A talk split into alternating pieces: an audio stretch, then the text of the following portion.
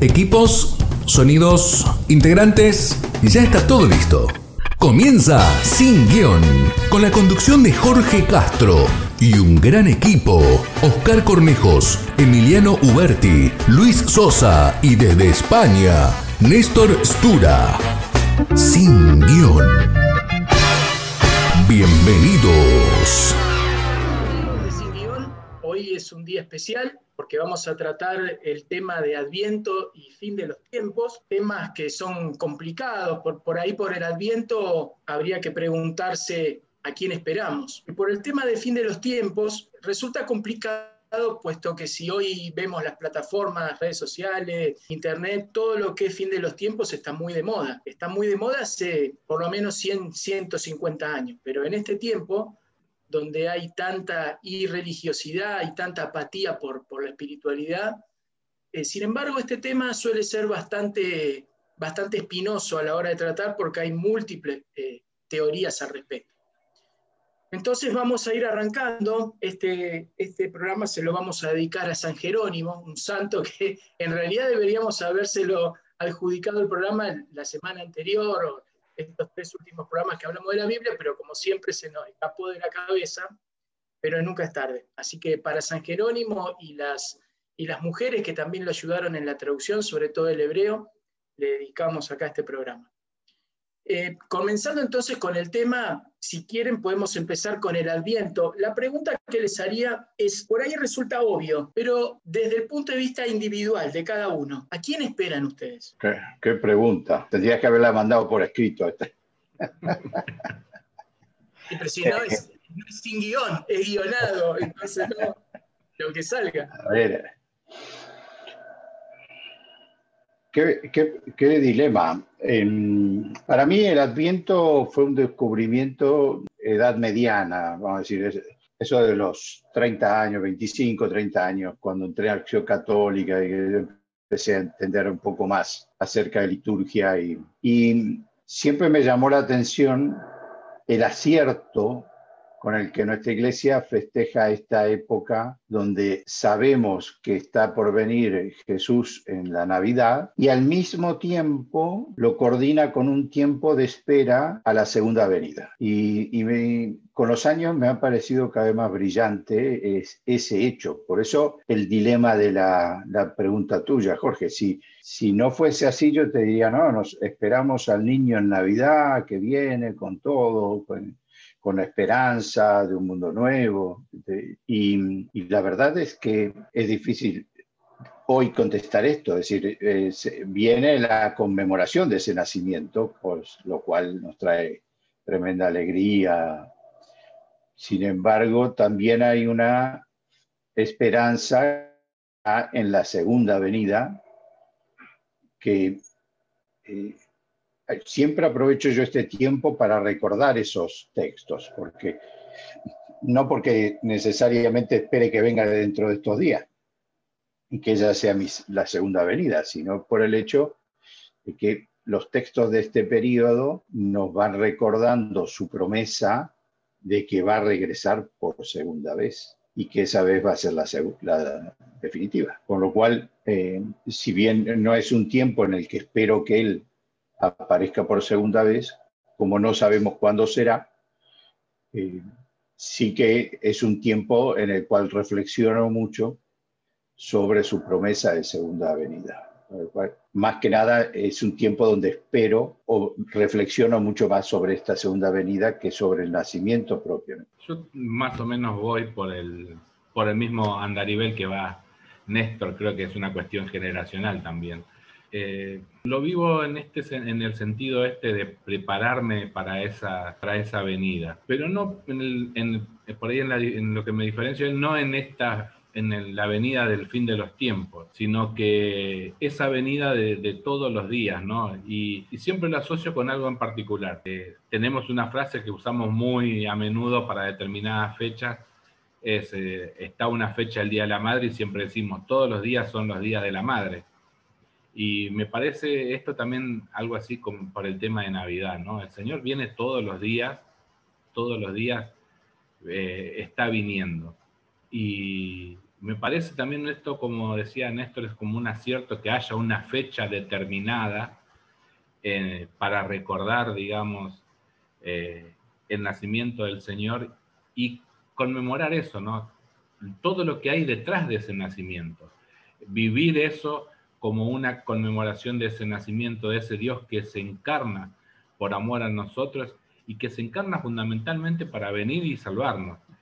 Y eso como que es ese momento que lo valoro en este sentido de que hay una fecha para como pegarme un cachetazo decirme, bueno, recordad que todo esto tiene sentido eh, desde este punto de vista. Entonces, lo valoro desde ese punto de vista el tema del adviento y también, como decía Néstor, lo aprendí lo que es el tiempo litúrgico ya avanzado de edad y que uno cuando va empezando a interiorizarse un poco más en lo que es el tiempo litúrgico.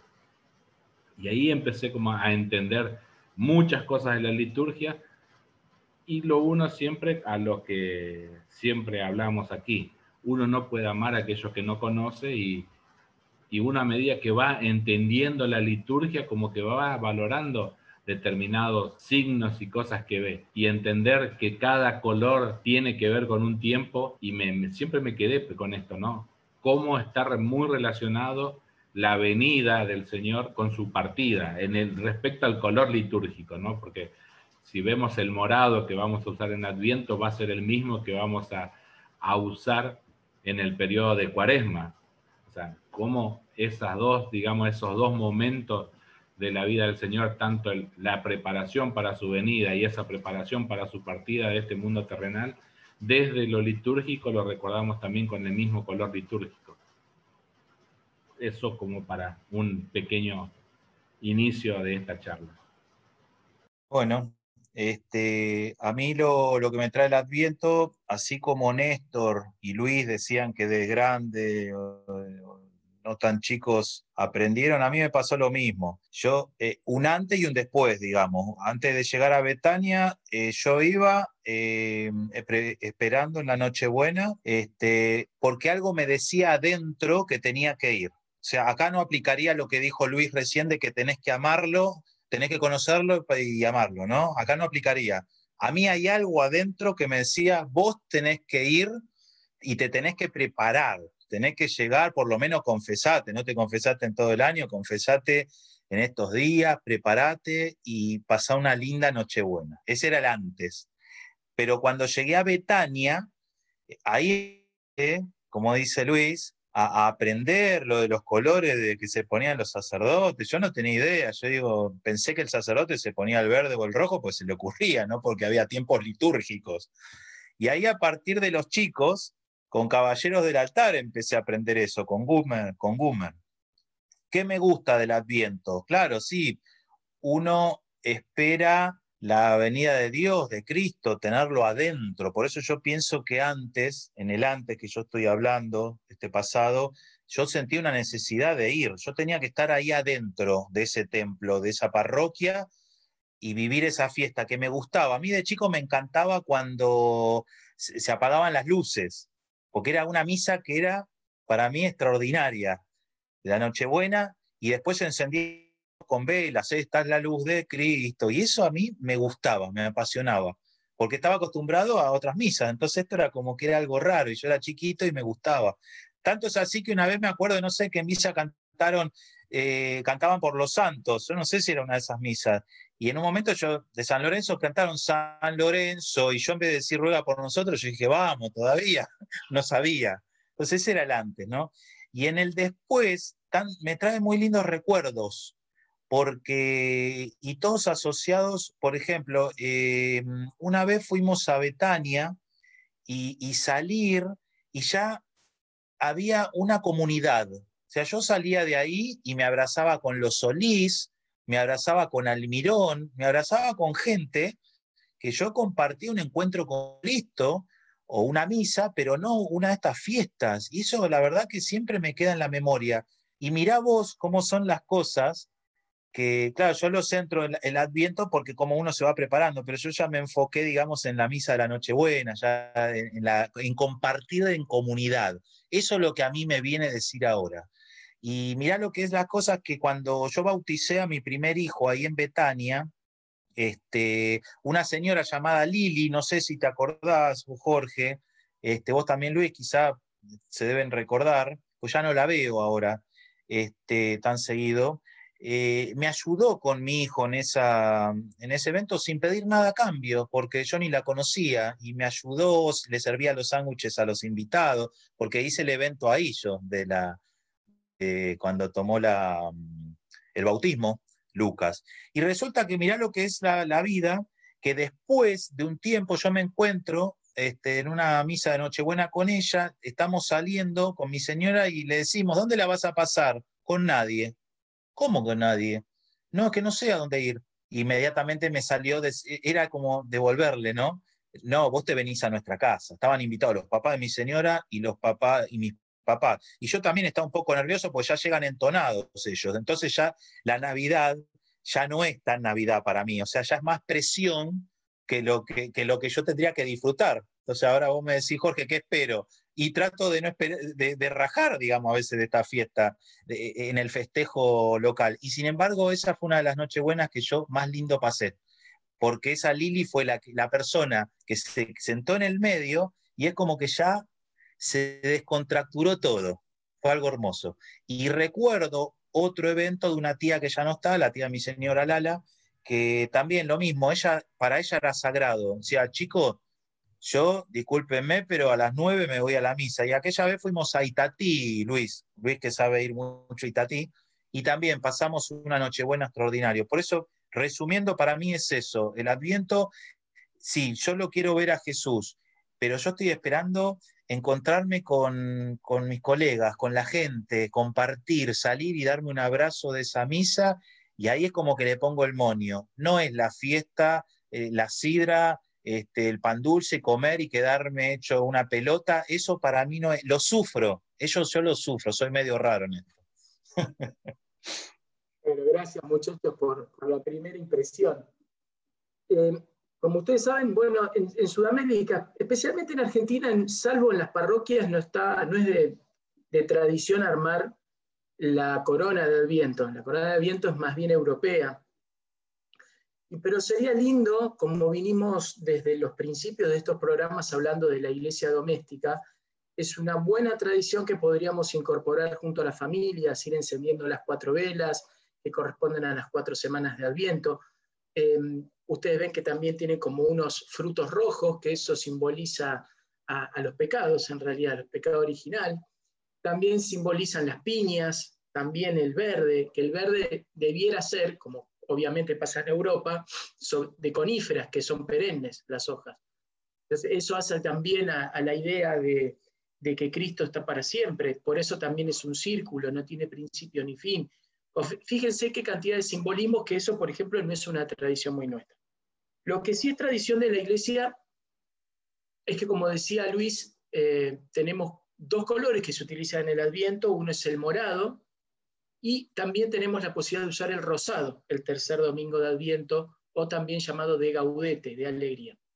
¿Qué celebramos ahí? En la primera semana, ustedes saben que el, año litúrgico termina el primer fin de semana después de Cristo Rey, con lo cual pasamos a otro ciclo.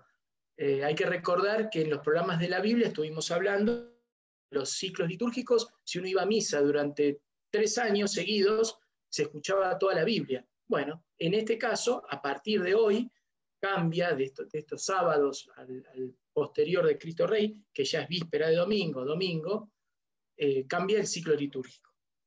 Y este tercer, este, perdón, esta primera semana, lo que vamos a recordar mucho es la segunda venida, puesto que las lecturas, sobre todo se leen eh, las de Moisés y las de los profetas, para luego en la segunda semana darle mucha importancia a Juan el Bautista, con la espera, la espera de la llegada de quien va a ser el Redentor. Posteriormente, en la tercera semana, vuelve a ser la figura Juan el Bautista, pero empieza, empieza a vislumbrarse a María, que en la cuarta semana dará ese sí, para que podamos entonces haber disfrutado a, a nuestro Señor acá en la tierra. Sin ese sí, esto no hubiera pasado. Y esta charla hoy no hubiera tenido sentido. Con lo cual, fíjense que en el desarrollo del Adviento eh, partimos desde una promesa del pasado, una realidad que fue el presente, la espera es un presente, y estamos esperando en un futuro cercano la llegada del Señor, en este caso como, como, como bebé. También es una fiesta, por supuesto, que tiene que llenarnos de alegría. Entonces, la pregunta que vamos a dejar para después del corte sería la siguiente, o por lo menos me pasa a mí. Es creo que la fiesta que no me gusta tanto estar en las Navidades, les voy a ser sincero, porque cuando lo paso con mi familia parece que fuera un funeral de mes de una alegría. Quisiera escuchar sus, sus relatos, es una fiesta que en el fondo me termina casi entristeciendo, porque termina siendo una fiesta de, los recuerdos, pero eso no debería ser así, de esta manera. Eh, voy a escuchar sus opiniones, que me, me interesaría este tema, pero antes vamos a ir hoy a una elección musical que fue, les digo, bastante difícil, porque sobre qué tema tiene que estar relacionado. Bueno, lo, tomé como el cielo, ¿no? Más sobre la, la segunda venida. Y en este caso es un instrumental porque realmente me parece una de las mejores, mejores apreciaciones de lo que es sentir y tocar una guitarra criolla. Es como estar ahí en el cielo, ustedes lo van a escuchar. Nunca lo, nunca lo habíamos pasado. Es un, es un, este, un músico argentino ya fallecido, un guitarrista excelso, que se llamaba Cacho Tirao. En este caso interpretando, y es una sola persona la que toca, ¿eh? es una guitarra criolla de 12 cuerdas, tocando sorba el griego. Después cuéntenme y enseguida volvemos con más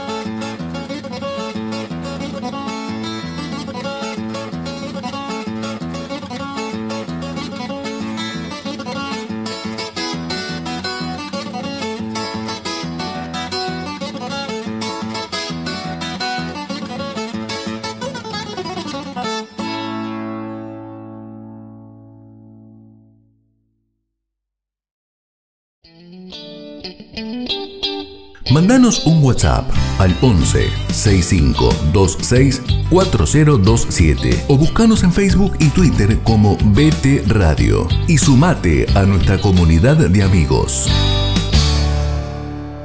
Hola, yo soy Viviana Saetone de Lima, Perú.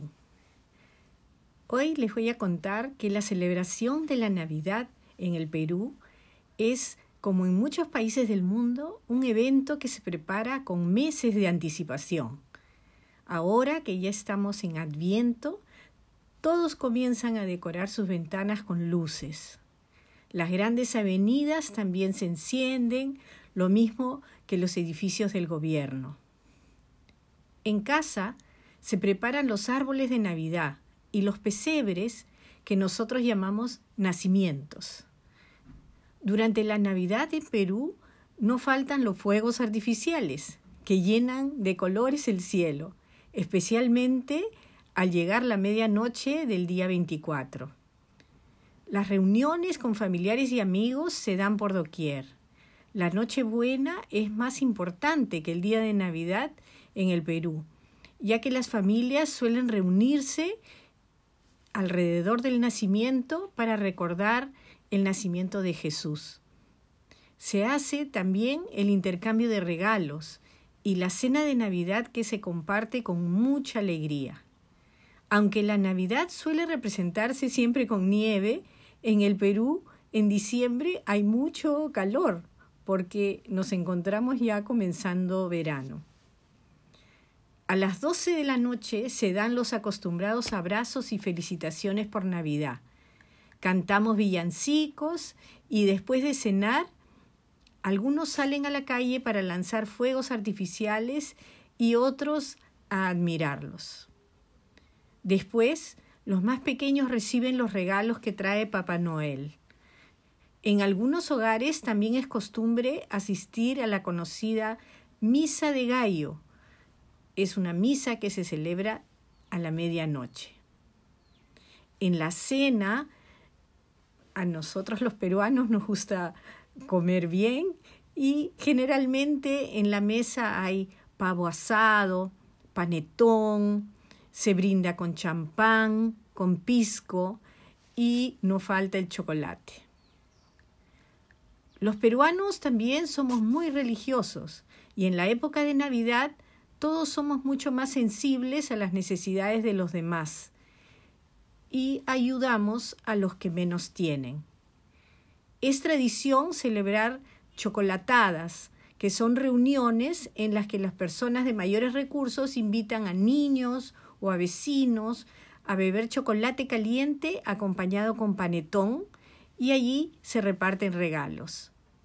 La Navidad es una época muy bonita en el Perú y la época de Adviento se disfruta mucho en familia.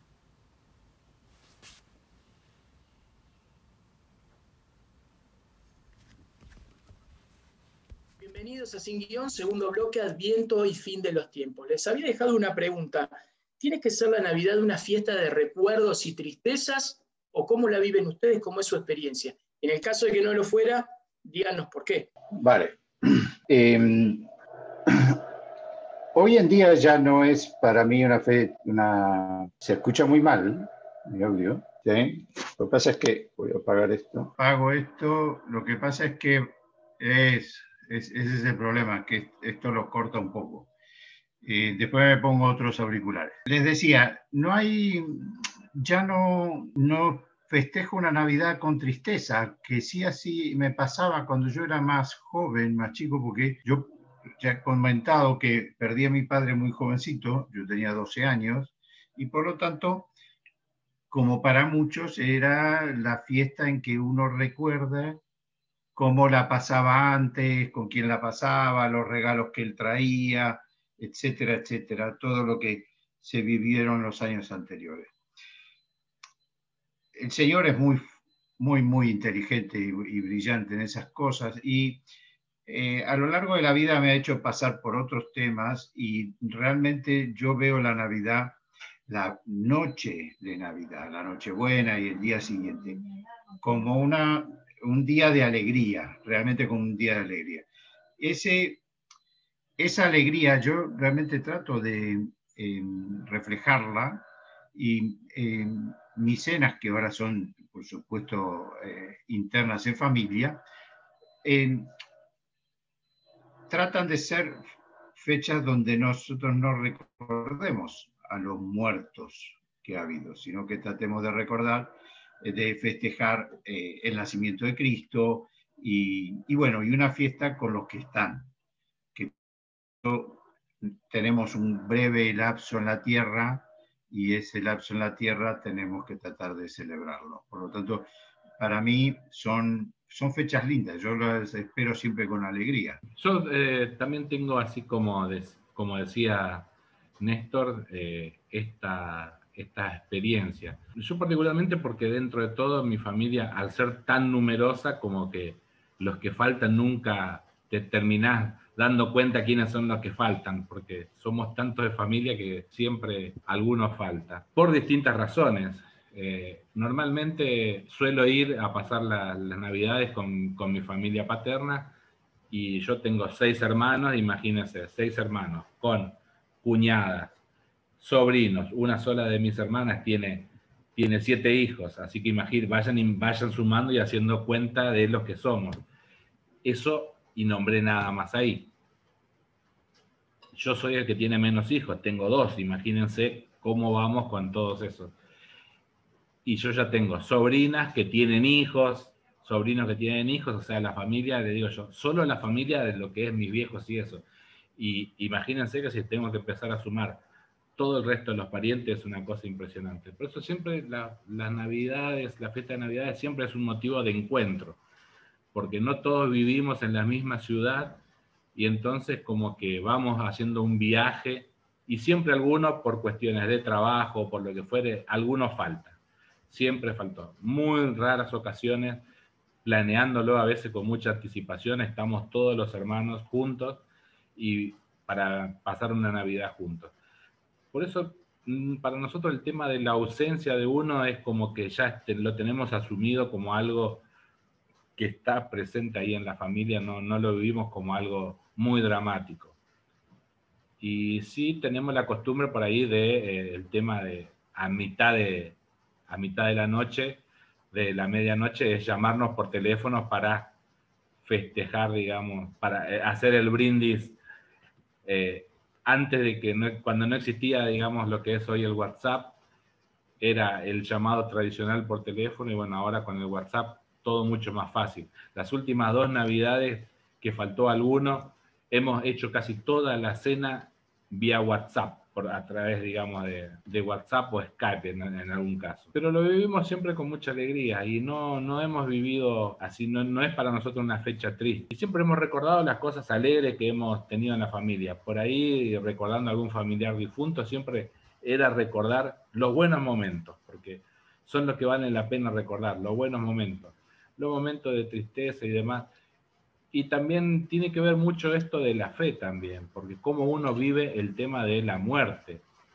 Eh, para nosotros los, los, cristianos y que nos, nos enorgullecemos en cierta forma de decir que somos católicos, la muerte es ese paso que tenemos, por el cual tenemos que pasar, que es la única cosa segura que tenemos cuando venimos en este mundo, es que por la muerte vamos a tener que pasar y creemos firmemente en la promesa del Señor que nos vamos a ese lugar donde no hay dolor. Así que para nosotros es el familiar que ya partió está disfrutando de la mayor de todas las alegrías. Y entonces por eso lo vivimos con mucha alegría el tema de la fiesta y que un familiar que ya haya partido no esté, no, la verdad que no lo sufrimos con, en, en la fiesta. Siempre lo tratamos de recordar con las cosas alegres y disfrutamos el momento, digamos, porque sobre el único momento por el cual podemos hacer algo es ese presente, el que tenemos ahí, el que estamos en ese momento. Lo pasado ya pasó y no hay forma de hacer, y el futuro, quién sabe. Tal vez no lleguemos a levantar la copa, porque el Señor dice, este es el momento que te tenés que venir, y entonces por eso tratamos de vivir siempre el momento y lo vivimos con alegría. Bueno, en, en mi caso, este, yo algo comenté de, de ese compartir con comunidad, pero yo lo arreglo antes y ya está establecido en nuestra familia. El 31 Si quieren nos juntamos todos, toman lo que quieren, tiren canitas al aire, pero ellos ya saben que el 24 yo lo festejo de otra manera. Este, primero la misa y estando en comunidad, y segundo, es un espacio para mi familia ese. Yo, eh, para mi esposa y mis dos hijos. Nosotros nos reunimos los cuatro y es especial. Ahí no hay celulares, no hay WhatsApp, no atendemos llamadas. El año pasado eh, me encontró en Bariloche. Entonces mis papás decían, la tía te quiere invitar para la Nochebuena. Y yo sé que ellos no comparten en tema de religión. Yo no tengo problema en compartir con ellos. Pero les dije, no, ¿sabes qué? Es mejor el 25. Yo el 25 voy con ellos porque son muy serviciales, te dan todo ellos. O sea, son excelentes personas, pero no, no, no, no les gusta ir a misa. Entonces, este que, esa, eh, que fue el año pasado, me llamó mi tía y me dice, estoy amargadísima, ¿por qué no arreglamos para el 24? Y yo ahora me comprometí, yo decía, gracias, Dios mío, porque el 24 la voy a pasar como todos los años, no voy a, no voy a tener este y el 25 la pasé excelente con ella, porque yo había ya hecho mi fiesta con la familia, que calculo que mis hijos se van a recordar toda la vida. El 24 era una fiesta para nosotros. Después de compartir con toda la comunidad, pero era una fiesta, una comida tranquila, sin excesos, contándonos anécdotas, pues también nos preguntan, ¿y cómo festejaban ustedes? Y era como decía Luis, ¿no? A veces uno festejaba con primos y la pasábamos lindo, había un arbolito de Navidad que se arma el 8 de diciembre por lo general, aunque otros los arman antes, había regalo, entonces íbamos de chico a buscar los regalos, había recuerdos, pero también un poco ese Papá Noel tapaba tapaba mucho el tema de la fiesta, pues nosotros era de chico íbamos más por los regalos del árbol que por, por Jesús. Si bien a mí algo me decía que tenía que ir a la parroquia. Así que en definitiva eso, este, nosotros lo establecimos así y ya mi familia sabe. Entonces yo me quedo tranquilo porque no tengo que andar peleando porque también nos ha pasado de Navidades donde mm, uno va a disfrutar y resulta que ves a alguien con cara larga porque tuvo que hacer la comida, o porque se levantó tarde, o porque no lo ayudaron. Entonces se empieza a desvirtuar algo que en realidad es juntarse para estar felices y contentos, porque ahí la figura es Cristo. Entonces, por eso yo lo hago muy chiquitito, porque si, si no se desvirtúa, la figura ya no es Cristo. Pero eso no quiere decir que uno se aísle, eh, porque a mí me encanta esa primera parte que había dicho, compartir con una comunidad, en este caso fue Bariloche, que gente nueva, pero que nos hizo sentir como si estuviéramos de ahí de años, porque decían, y gracias a los turistas que vinieron, estamos con ellos y los invitamos a un brindis. Yo digo, pero ni me conocen. Entonces, como las distintas comunidades, porque en Gessel nos pasan iguales, te invitan, ellos te invitan y ahí hay como 200 personas, pero bueno, muchos se van, pero otros sí se quedan y comparten. Amigos, a mí, como les decía antes, es una fiesta, de las fiestas anuales litúrgicas en particular, por como la vivo yo, es la, de las que menos me gustan. Primero porque veo que hay, y en los últimos años lo he notado más, eh, todas las publicidades, toda la, digamos, la invasión de cuestiones foráneas, por ejemplo, con, Santa Claus, Papá Noel. La verdad que es una fiesta que me harta en ese punto. Otra cosa que me harta es que copiamos costumbres que acá no corresponden. Toda la gente está corriendo para la comida, se hace eh, cantidades de comida como si fuéramos a la Primera Guerra, eh, terminas con una resaca, dolores de barriga, una semana comiendo lo mismo. O sea, estamos acostumbrados, bueno, por ahí Néstor, vos que estás allá en España, se vive de otra manera. Pero acá comer eh, lechón, eh, turrones, nueces, y claro, son cosas que te gustan. Entonces es como que la fiesta para mí pierde, pierde sacralidad, porque estamos pensando más en todas estas cosas que en lo importante. Y sobre todo, eh, yo lo que voy notando en los últimos años, a medida que los familiares obviamente se van muriendo y vos vas ocupando la punta de la mesa, es decir, que en eso concuerdo con lo que dice Emi, porque en algún futuro, por ahí lejano, menos lejano, nuestra, y, bueno, yo ya que tengo hijos, eh, como yo tengo hijos ya más que adolescentes y que ellos planean irse del país, lamentablemente como muchos les pasa, eh, y al ser pocos de familia, al contrario de lo que dice Luis, yo creo que las próximas navidades van a ser más comunitarias y con amigos que con familia, por lo menos en mi caso. Con lo cual, pienso que en ese momento voy a, valorar mucho más lo que es la Navidad en cuanto a fiesta comunitaria y fiesta de amigos, porque yo creo que los amigos de alguna manera son la familia que vos querés y son la familia que Dios te da cuando no tenés familia. Entonces, me parece que eso es el, punto, por lo menos que, me pasa a mí, porque yo ya, por eso les digo, somos muy, muy poquitos, las tías que han quedado viudas son todas muy grandes y cuando después de todos los hijos se te quieren ir todos, tampoco, o sea, tenés que dejarlos volar como corresponde. Pero también eh, pasa a ser por eso tus amigos tu segunda familia. Les dejo, les dejo esta consulta porque me gustaría saber este punto, porque acá hay de distintas edades. Néstor, vos ya tenés hijos que por lo menos doblan a los míos de edad, Luisito en intermedio y Emi los más chicos. Si alguna vez pensaron que, los amigos suplantarán a la familia, por lo menos en, los encuentros importantes. Y vos decís, ¿qué tendrá que ver esto con Navidad? Bueno, para mí tiene mucho que ver, porque yo creo que una vez tiene la familia que le corresponde, pero la familia que uno elige por ahí no es la que heredamos. Así que vamos a ir al segundo, al segundo bloque musical. Vamos a escuchar un clásico. Yo recuerdo esto porque lo, he visto con muchísima polémica. Estaba el Papa Juan Pablo II sentado en su, en su asiento escuchando un festival de música cuando de repente deja, deja sentadito a todo el mundo, que obviamente por las críticas, porque sube al escenario una leyenda, ganador del premio Nobel de, literatura, una cosa insólita, que es Bob Dylan, cantando una de las, de las canciones más clásicas de su repertorio, obviamente, pero que Juan Pablo II comenzó a tararear de una manera prolífica, como si la conociera. Y es Knocking on Heaven Doors, golpeando las puertas del cielo, un clásico realmente que vamos a disfrutar acá en Sin y enseguida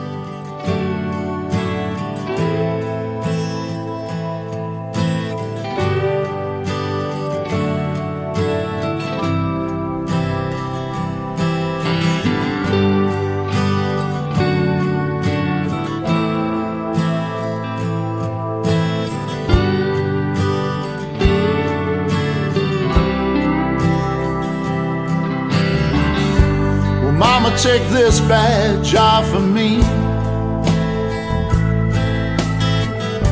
Cause I can't use it anymore.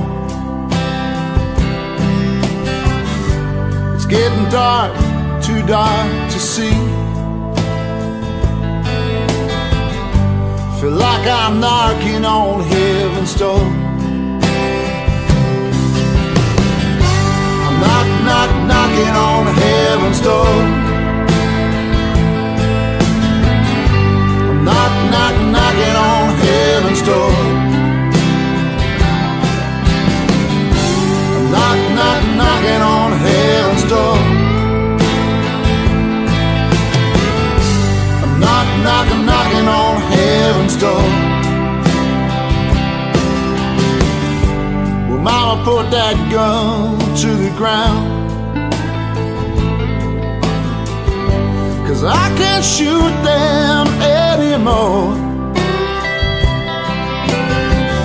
A long black cloud coming on down.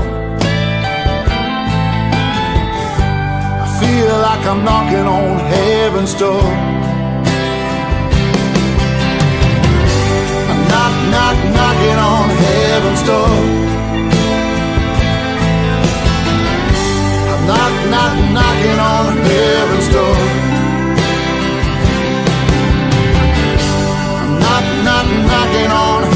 Heaven's door. Knock, knock, knocking on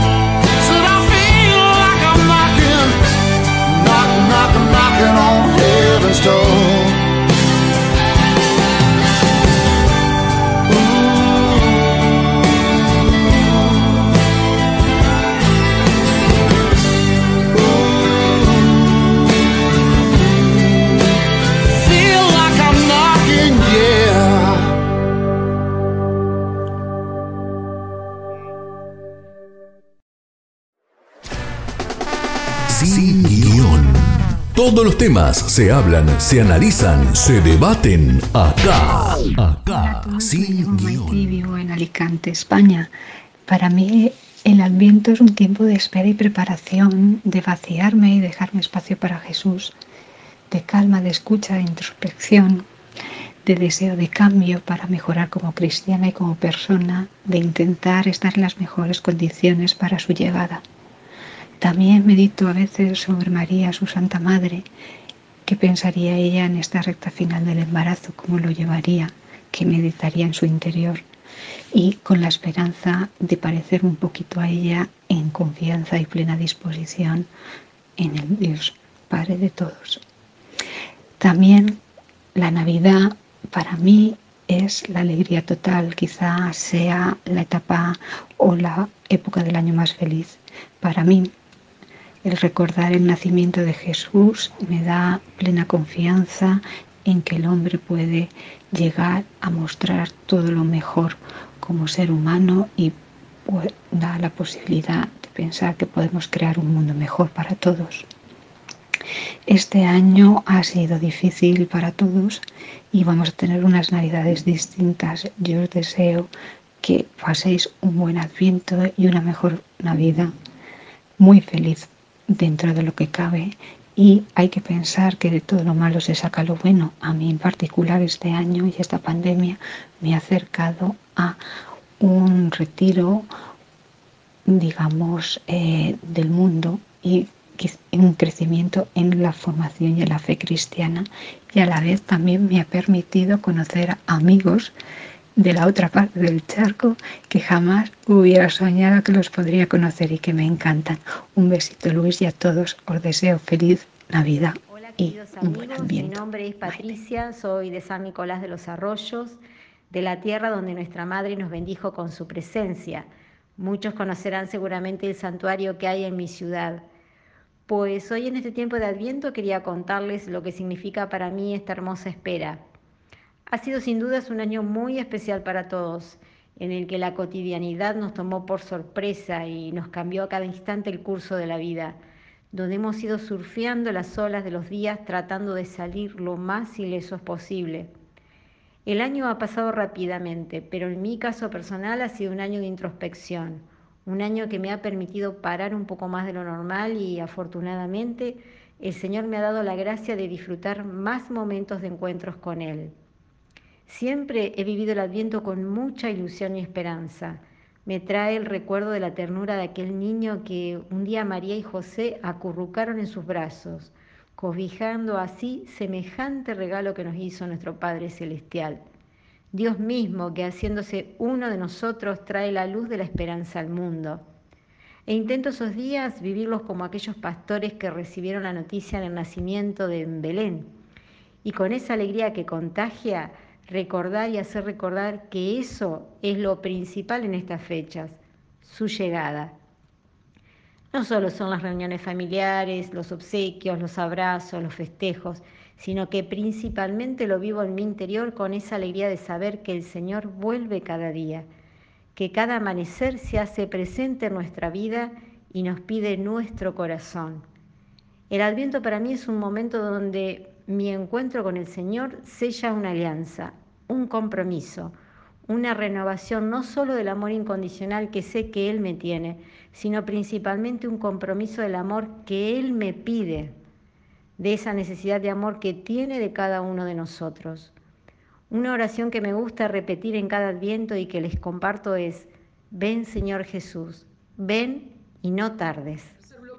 Feliz adviento para todos. Les había dejado una, una inquietud más que una pregunta para este bloque, para ir sí ya pasando ahora lo que va a ser fin de los tiempos. Vamos a dejarle media horita y media horita Así que me gustaría escucharte en esto. Ok, probablemente el mío es un caso muy particular en, varios sentidos. El primero, eh, nosotros nunca fuimos de familias muy, muy extensas. Eh, por parte de mi padre en Argentina, eh, si bien había una familia muy grande por un motivos personales de mi padre con su hermano, estaban distanciados y yo realmente conocí a mis primos por el lado paterno mucho tiempo después. Mucho. En realidad tiempo después que falleció mi padre. Y, y hoy mantengo relación podríamos ya antes se decía epistolar eh, mediante WhatsApp y todas las redes sociales con ellos, pero es eh, muy lejana. Por lo tanto, eh, generalmente la familia cuando yo era chico era más del lado de mi madre. La familia de madre, por el lado de mi madre con los años también fue desapareciendo, por lo cual la verdad es que nosotros ya hace muchos años, incluso viviendo en Argentina, que las fiestas las pasábamos con poca gente. en los últimos años, cuando estuve allá, principalmente solo Navidad eh, con la familia de mi señora. Y cuando estamos acá no tenemos una, en las fiestas, una vida comunitaria. ¿Y quiero decir con esto? Es decir, estamos solos, y estamos solos y festejamos. Es decir, no es que estamos solos y, nos amargamos y nos entristecemos y nos vamos a dormir. Vamos a misa cuando hay que ir a misa y eh, cenamos, brindamos, digamos, hacemos vida como una noche especial, no como una noche común, pero como una noche especial. Pero tampoco es eh, esa vida de familia, abrir regalos y estas cosas que, teníamos de jovencitos. Eh, así que si vos me decís si yo extraño eso, eh, te diría que no mucho, porque quizás cuando yo hoy me refería de que hace unos años para mí la fiesta era muy era más triste, eh, era justamente por eso, porque celebrábamos con la familia y había familia que no estaba. Mientras que ahora eh, celebro con los que están. Y entonces celebro la vida de los que están al, lado. Y así nos, eh, no, nos concentramos en el motivo. Ese es un tema que justamente mientras hablabas, Jorge, yo estaba pensando. O sea, es que este año con el tema de la cuarentena, los confinamientos, vengo escuchando hace ya mes y medio, cosa así. Bueno, estas navidades no van a ser las navidades de siempre, este año no vamos a tener Navidad es decir, una, una, sensación muy negativa de la Navidad para este año. No sé si en Argentina pasa lo mismo. Acá sí que se está escuchando mucho eso. Y, y me parece que es porque justamente hemos perdido el trasfondo de qué es la Navidad. Eh, católicos, no católicos, hemos eh, transformado la Navidad en una fiesta de celebración y entrega de regalos. Y, no de celebración del verdadero motivo, que es la llegada del Señor, sino eh, celebración porque estamos juntos y porque podemos tomar vino y podemos tomar champán y qué sé yo, y, contamos chistes y qué sé yo, algunos bailarán un poco, lo que sea. Pero em, realmente hemos perdido el, eh, el, objetivo final de todo esto. Y eso es algo que sí espero, y lo vengo deseando desde que lo escucho, que este año, por lo menos en algunos, surja de nuevo esa, eh, ese deseo de festejar la verdad detrás de la Navidad. la venida de nuestro Señor. Yo ahí también no me pasa eso por, por esto que les comentaba. Somos demasiado de familia, igual cuando no estoy con mi familia allá viajando hacia Formosa. Aquí en Buenos Aires somos cinco de por sí, porque parte de mi familia es mi suegro también, que participa normalmente con nosotros en estas celebraciones. Entonces nunca somos tan pocos. Pero la pregunta que decía Jorge es una gran inquietud que, tenemos nosotros ya desde hace algún tiempo. Siempre nos hemos quedado eh, viendo a las personas que, que están en la calle, en situación de calle, cómo pasan las fiestas. Hace, pero ya hace muchos años que tenemos como esa inquietud. Tampoco, o sea, tenemos que hacer, hacemos a veces también en media culpa que tampoco hemos hecho nada, tampoco le hemos abierto a nosotros nuestras casas a esas personas. Como bien decía Emiliano hace un rato, que invitó a una persona que dijo, no tengo con quién pasarle, y dice, bueno, te venís a mi casa. La verdad que eso nosotros no, a nosotros no nos ha surgido eso de, hacerlo. Pero siempre teníamos, tenemos como inquietud y lo hemos propuesto en alguna que otra comunidad que participamos de por qué en la noche de Navidad no se hace una gran cena tipo a la canasta. Vos vas a comer, no sé, lo que vayas a comer en tu casa. Tráelo a la parroquia, a la parroquia, a lo que sea, al salón parroquial. Lo mismo que vas a comer en tu casa, tráelo. Y hacemos una gran cena de Navidad en comunidad el mismo, el propio 24. Pasamos de, de participar de la celebración litúrgica, después vamos al salón parroquial o a un lugar, si se diera el caso, y bueno, el que puede pondrá más, el que puede pondrá menos, pero celebrarlo en comunidad. Siempre fue una inquietud que hemos tenido y siempre lo hemos propuesto en los distintos lugares donde hemos estado y siempre eh, fue como un, un ni. era así, pero entonces que nos quedó, nos quedó siempre por ahí ese gustito como, como un cierto sinsabor en, en ese aspecto. Por lo otro de que decía Jorge, de el tema de ampliar la familia. El hecho de vivir yo acá en Buenos Aires y no tener desde mi familia mucha familia, y la familia de mi esposa está muy reducida también, que se reduce a mi suegro y mi cuñado y no hay más familia, entonces también es como que hemos ido con amigos suplantando a familia. Y hemos tenido, digamos, hemos, de hecho yo tengo algunos, algunos grupos de WhatsApp que tienen así, familia en el espíritu, celebremos que somos amigos, celebramos eso de que somos amigos, son grupitos muy particular en el cual se comparte mucha, mucho la vida del día al día, del día a día. Eh, yo no soy muy afecto a, mandar tantos mensajes, mi, mi, esposo por ahí sí, de, de, estar más en contacto con estos grupos, pero digamos, tenemos las celebraciones, normalmente muchas celebraciones lo, lo hemos suplantado con amigos. Eh, no por ahí una fiesta de Navidad, pero sí un cumpleaños, algún acontecimiento, bautismo de algún, de, bautismo, confirmación, comunión de, nuestras hijas, lo hemos suplantado con amigos, porque en cierta forma son parte de nuestra familia. Y de hecho tenemos un trato así como muy, esta, muy, esta fraternidad, ¿no? Que de, de, ser todos hijos en el hijo. Y lo hemos, lo hemos ido incorporando, no lo hemos por ahí celebrado en una Navidad, todavía no hemos tenido esa fiesta de Navidad, porque cada uno de estos grupos de amigos también tienen su propia familia y como que uno no quiere entorpecer las realidades. Uno en esta fiesta siempre se da esto de ir negociando, ¿no? sé, uno también lo vivió en su momento en Navidad, con tu familia o la mía, el año nuevo. El año pasado te tocó con, entonces siempre es estar negociando esta, estas fiestas para ver cómo, cómo se viven.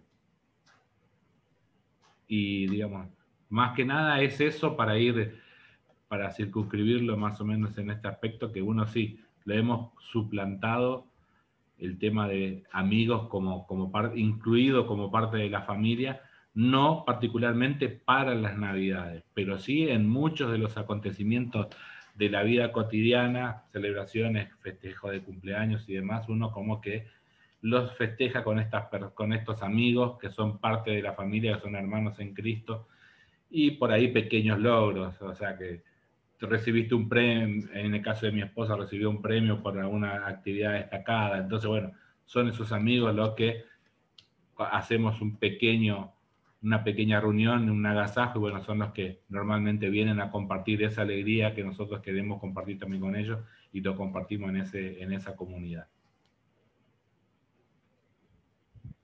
Esto que dice Luis Sosa, eh, la Iglesia Católica lo ha hecho en algunas parroquias para gente de la calle. Eh, recuerdo haber visto noticieros que cuando muestran todo lo que sucede, he visto eh, que no solo de llevar, como dice Luis, de llevar a la canasta, sino que también el, servicio, porque tiene, tiene que haber gente que sirva a esa gente de la calle eh, me encantaría que lo pudiéramos hacer eso en Betania, eh, si se puede, ya no te digo este año, pero el próximo año sí, y si vos lo proponés, yo voy a estar ahí con mi señora sirviendo, porque justamente también voy a invitar a esa familia mía que a veces me dice, che, pero vos te vas rajando, bueno, vengan a, a ver el servicio que hacía Cristo, el servicio que nos da Dios. Este, y mi señora varias veces me ha dicho, che, qué bueno que está esto, porque lo hemos visto.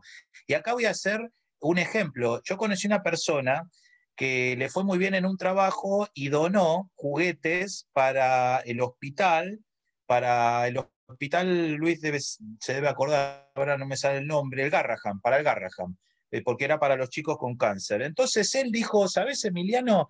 Eh, yo llevé, caí con el camión y era el tipo más feliz del mundo. Y le dije, señores, les dejo los juguetes. Y me dice, no, momento, ¿cómo le dejo los juguetes? Usted los tiene que ir a repartir.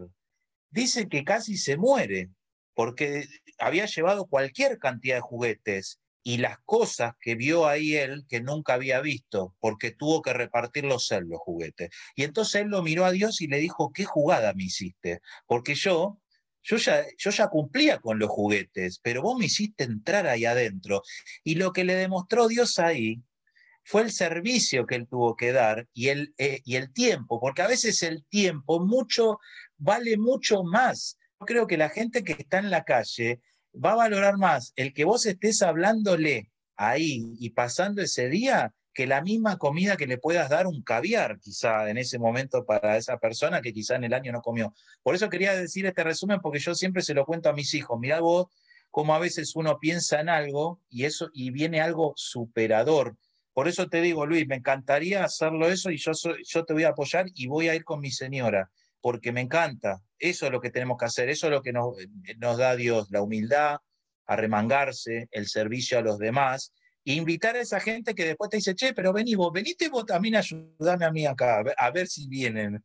Y con respecto a lo que decís vos, Jorge, sí, estoy convencido, eso, eh, como decía recién Néstor, a, a, medida que pasa el tiempo, uno va quedando con esos amigos, en nuestro caso que le decimos amigos en Cristo, ¿no? Estoy seguro que en algún momento, quizá el próximo año, estemos los amigos en Cristo dando un servicio a la sociedad. Y por último, un pedido, ya que estamos hablando de los amigos, a ver si nos manda un jamón, Néstor, desde España en esta Navidad. Nada más. Buenísimo el pedido, estamos esperando, ya vamos a ir preparando, voy amasando el pan ya por las dudas. Eh, vamos a pasar ahora, antes del bloque musical, al otro tema, tema que nos lleva del fin de los tiempos, pues como decíamos del ciclo litúrgico, obviamente que también es un tema que es importante para nosotros, pero en la, en la, medida de que uno va a misa y demás, se da cuenta de que generalmente los sacerdotes, salvo excepciones, no quieren tocar este tema. Y cuando uno habla en reuniones de amigos, con, con otros, ¿no? es un tema que al que se le rehuye por todas partes. Diciendo, bueno, vamos a esperar, total, cuando llegue el momento ya no sabremos. Ahora, la pregunta sería la siguiente. Si llegara hoy este fin de los tiempos, recordemos que para nosotros tenemos dos fines, ¿no? Dos finales. Uno es la muerte de cada uno en el momento que corresponda. Vamos a tener ahí un juicio y obviamente el juicio final cuando venga el Señor de nuevo. Entonces, si esto pasara hoy, hoy en este siglo XXI de comunicaciones, de esto, de aquello, de locura, de vértigo, ¿qué importancia le ven ustedes a preocuparse por los signos de los tiempos? Porque vale decir, si una familia vivía por ahí en Europa en los años 40, o en Japón, o en China, o donde venga que sea, digo, pensaría que ese era el fin de los tiempos, porque más que esos signos, ¿no? No sé, 80 millones de muertos, dos bombas atómicas. Si en un momento en cual los signos de los tiempos parecían evidentes, por, para mi forma de ver, hubiera sido ahí. Pero de hecho no pasó nada ahí. Entonces, siempre recuerdo esta, esta parte del, fin de los tiempos con lo que le pasó al profeta Elías, que él estaba esperando que Dios le hable en la tormenta, en el, pleno rayo de sol y demás, y que no parecía, no parecía, no parecía, y cuando se estaba dando por vencido, percibe una cierta brisa y ahí venía Dios. ¿No será que todos estos problemas ambientales, pandemia y demás, eh, a pesar de que nos quieren, nos quieren hacer entender que por ahí es el momento, todavía falta ¿Cómo lo viven ustedes? Vamos a ir al tercer bloque musical, vamos a escuchar un cantante impresionante. Creo que en el futuro vamos a decir que vino Puccini, Pavarotti y Juan Diego Flores. Es realmente es un fenómeno de la lírica, es un tenor espectacular, pero en este caso encontré una pieza musical que viene bien con este programa en especial. Es el clásico, la música popular argentina de León Gieco, Solo le pido a Dios, por Juan Diego Flores. Y bueno, ahora quiero cantar una canción que ahora más que nunca está muy vigente y es una toma de conciencia que todos tenemos que tener. Ahí va.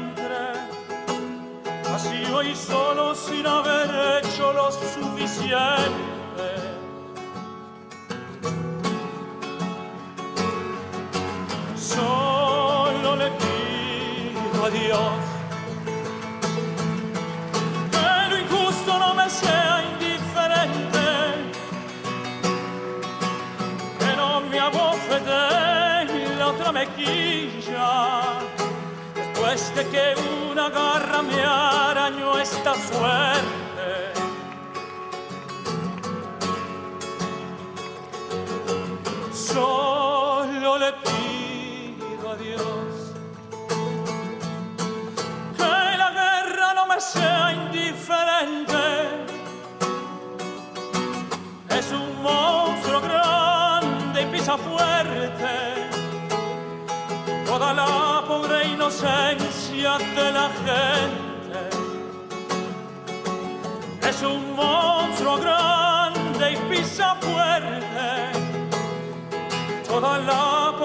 inocencia de la gente.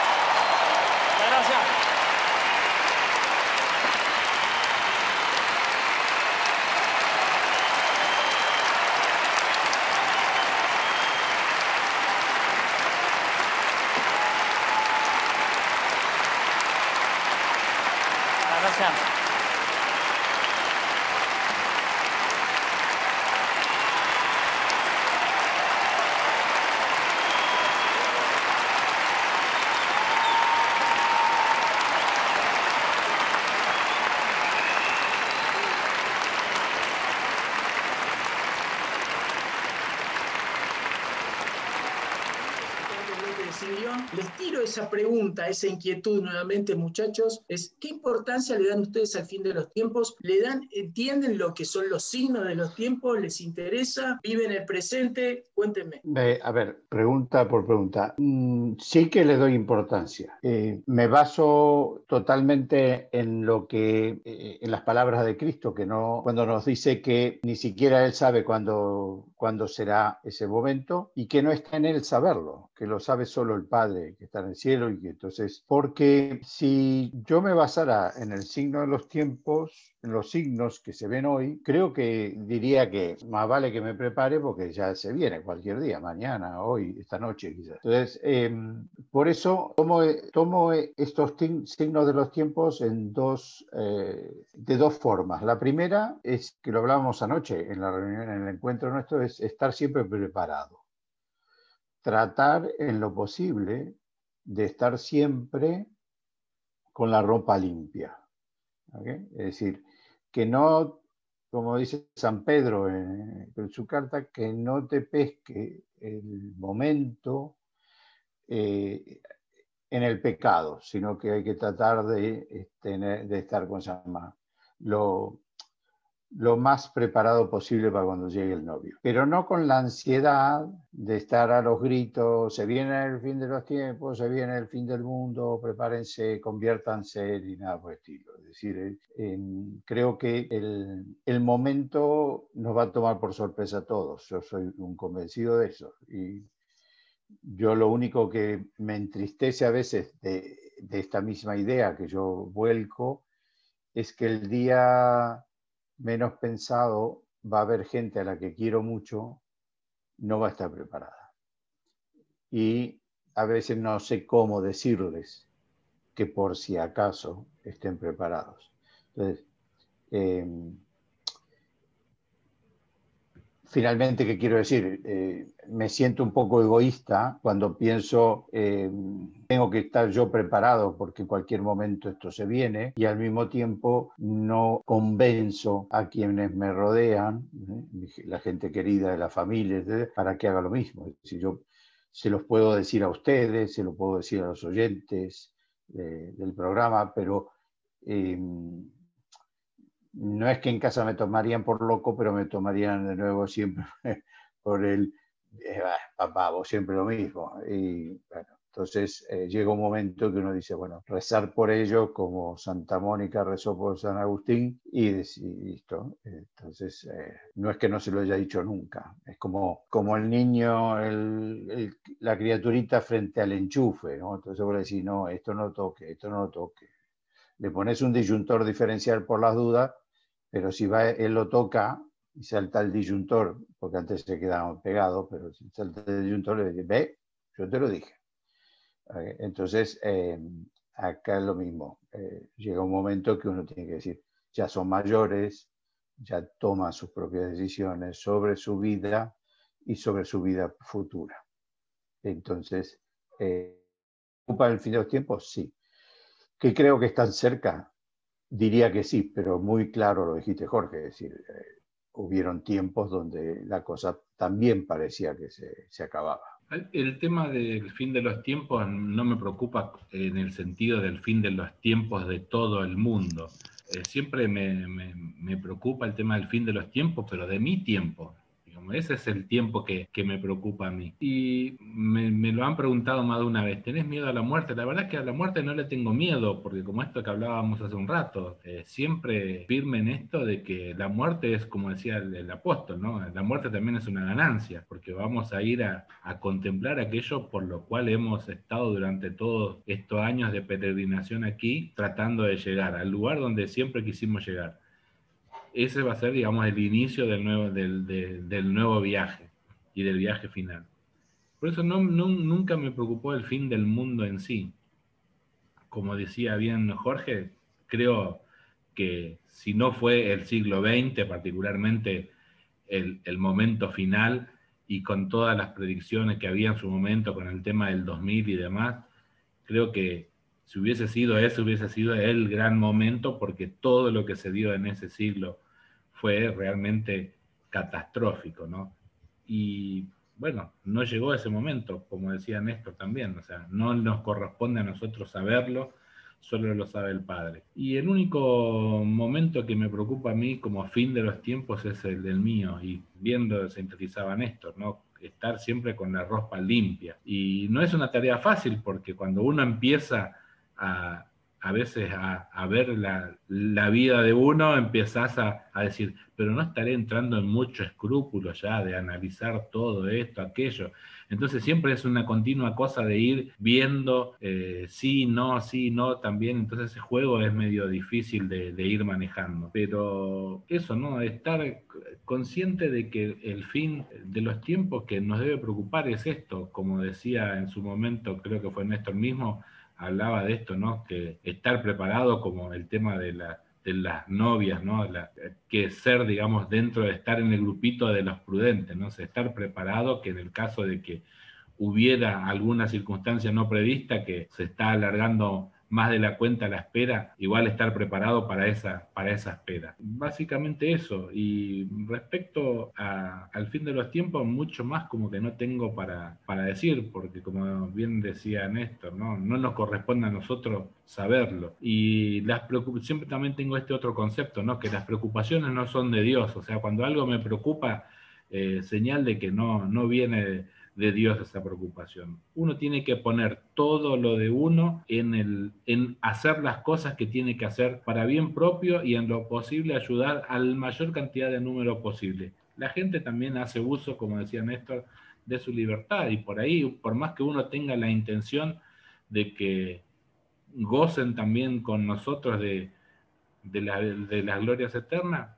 su proyecto de vida no es ese. Pero como todos sabemos, ya hemos vivido un largo camino de esto y, el Señor en algún momento, como a Pablo, también nos ha tirado de nuestro caballo. Y creemos que yo soy un convencido de que en algún momento aquellas personas, como decía Néstor, que tenemos cerca y que no participan como nos gustaría a nosotros que viviera la fe, pero es un gusto que tenemos nosotros. El Señor lo permite de esta forma y el Señor va a encontrar, yo siempre digo que el Señor tiene una pedagogía muy particular. Y a veces tiene esa, en esa pedagogía, a veces te da un cachetazo importante. Y esos cachetazos a veces, a veces duelen en el primer, en el primer cosa, pero cuando uno después empieza a tomar la dimensión de, de por qué recibimos ese cachetazo, es como que va entendiendo los designios del Señor. Y ahí creo que es ese creo que es el, el meollo de toda la cuestión esta. El fin de los tiempos no me preocupa como fin de los tiempos en sí, sino eh, me preocupa más el todo este trayecto hacia el fin de los tiempos, cómo la estoy llevando, para que cuando me encuentre ese momento, como dice la palabra, ¿no? uno será arrebatado y uno será dejado. Espero estar en el grupito de los que sea arrebatado para llevarme a la presencia del Señor y no ser abandonado, digamos, a, la suerte que me toque en, el infierno, ¿no? Digamos, para decirlo de forma. Nada más.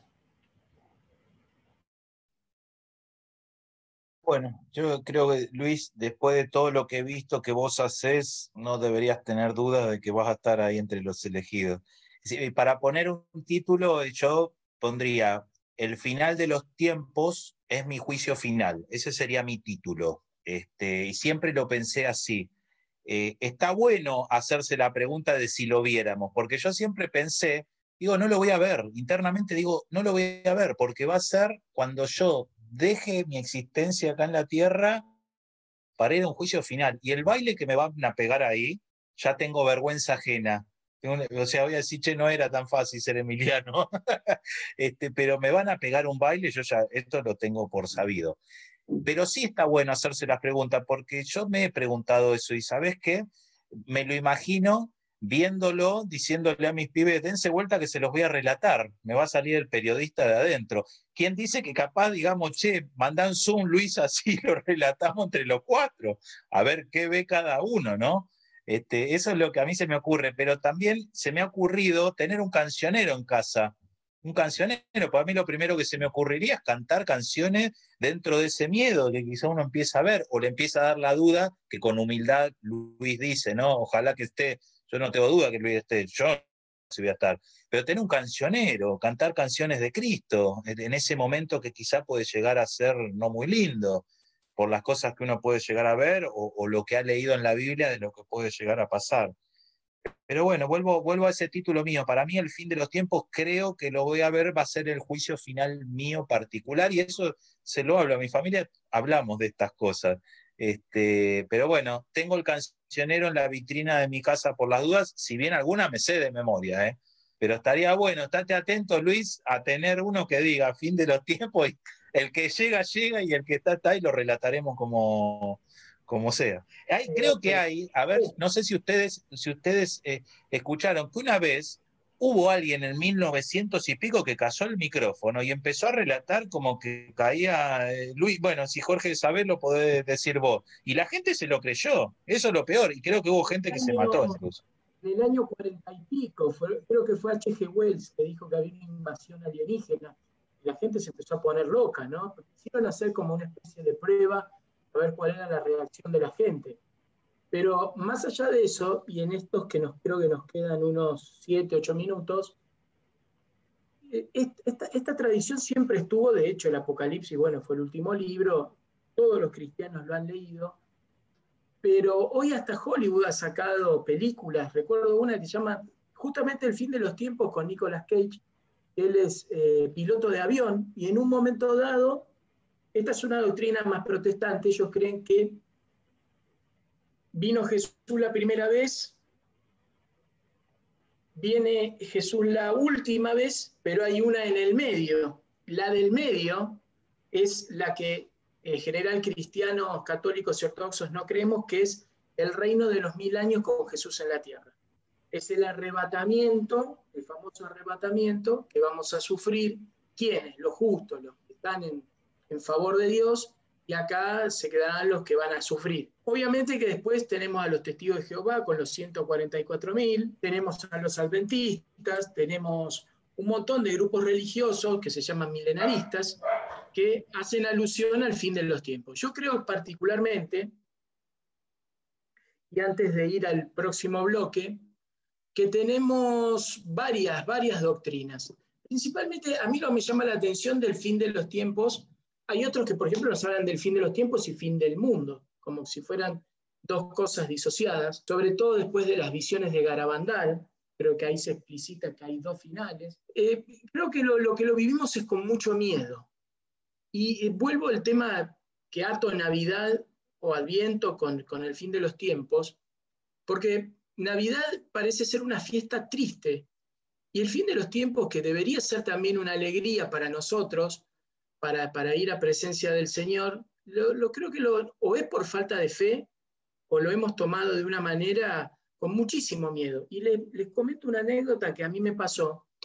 Recuerdo que acá el año pasado en Buenos Aires, para el mes de junio, hubo un corte gigante de electricidad. Se había cortado las principales centrales eh, eh, termoeléctricas. Era, pero terrible. Creo que el 80% de Argentina se quedó sin luz. De golpe. Era un día así como hoy, con una tormenta atroz. Y, nadie sabía lo que pasaba, porque obviamente no había internet, no había, no había forma. Y, lo primero que se me ocurrió a mí es decirle a mi mujer, ¿por qué no vas al supermercado a comprar bidones de agua para abastecernos? Recuerdo que la mandé como de urgencia, la mandé a cargar eh, combustible y la mandé a comprar bidones de, de, agua, como para abastecer. Creo que compramos como 10, 12 bidones. Me dice, qué exagerado. Entonces siempre recordé, por Estados Unidos hay un movimiento muy interesante que se llaman los preppers. Ellos han construido búnkers de hormigón bajo tierra. Entonces ahí vienen ¿no? las ganas de vivir del ser humano contrastada con la falta de fe. Porque la falta de fe hace que uno crea que puede confiar en su propia voluntad, en su propia sabiduría de lo que pasa. Estamos alejadísimos.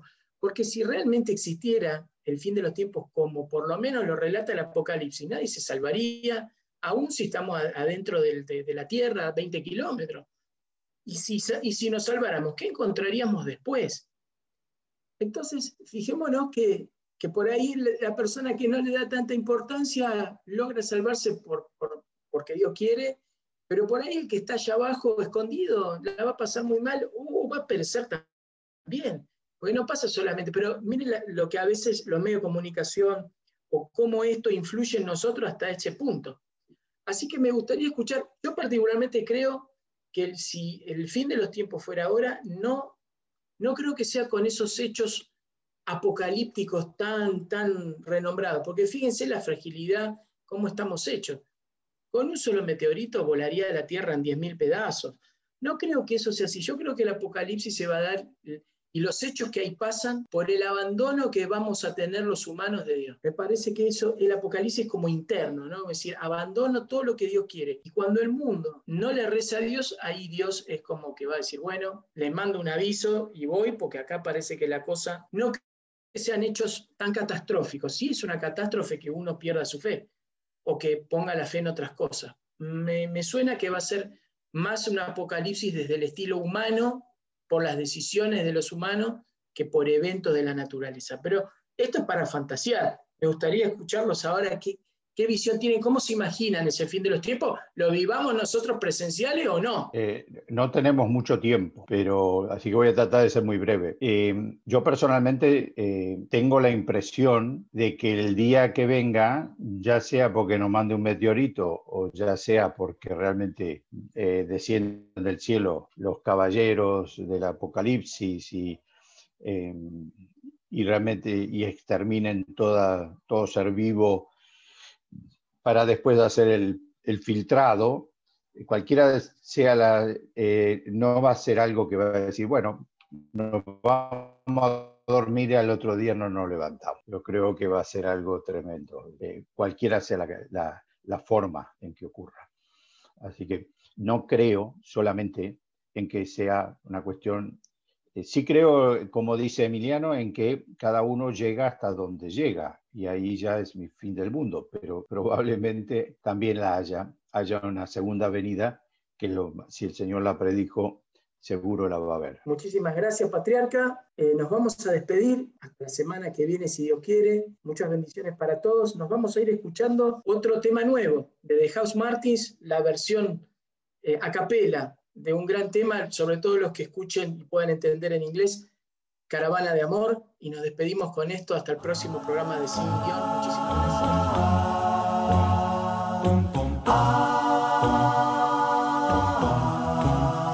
Are you ready? Are you ready? Are you ready?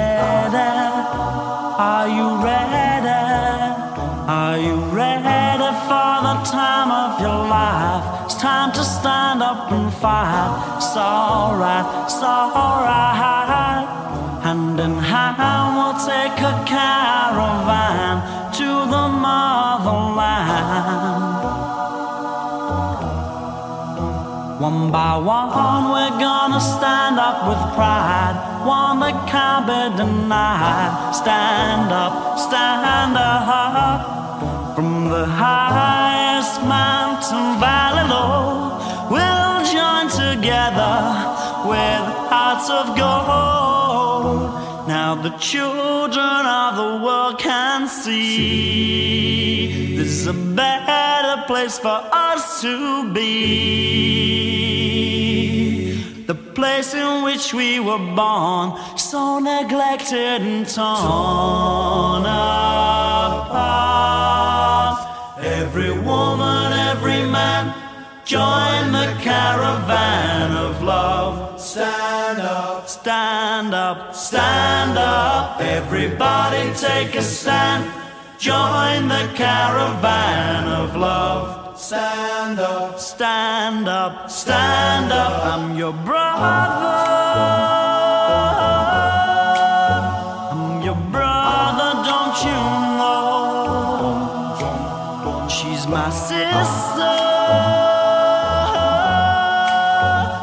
My sister, don't you know?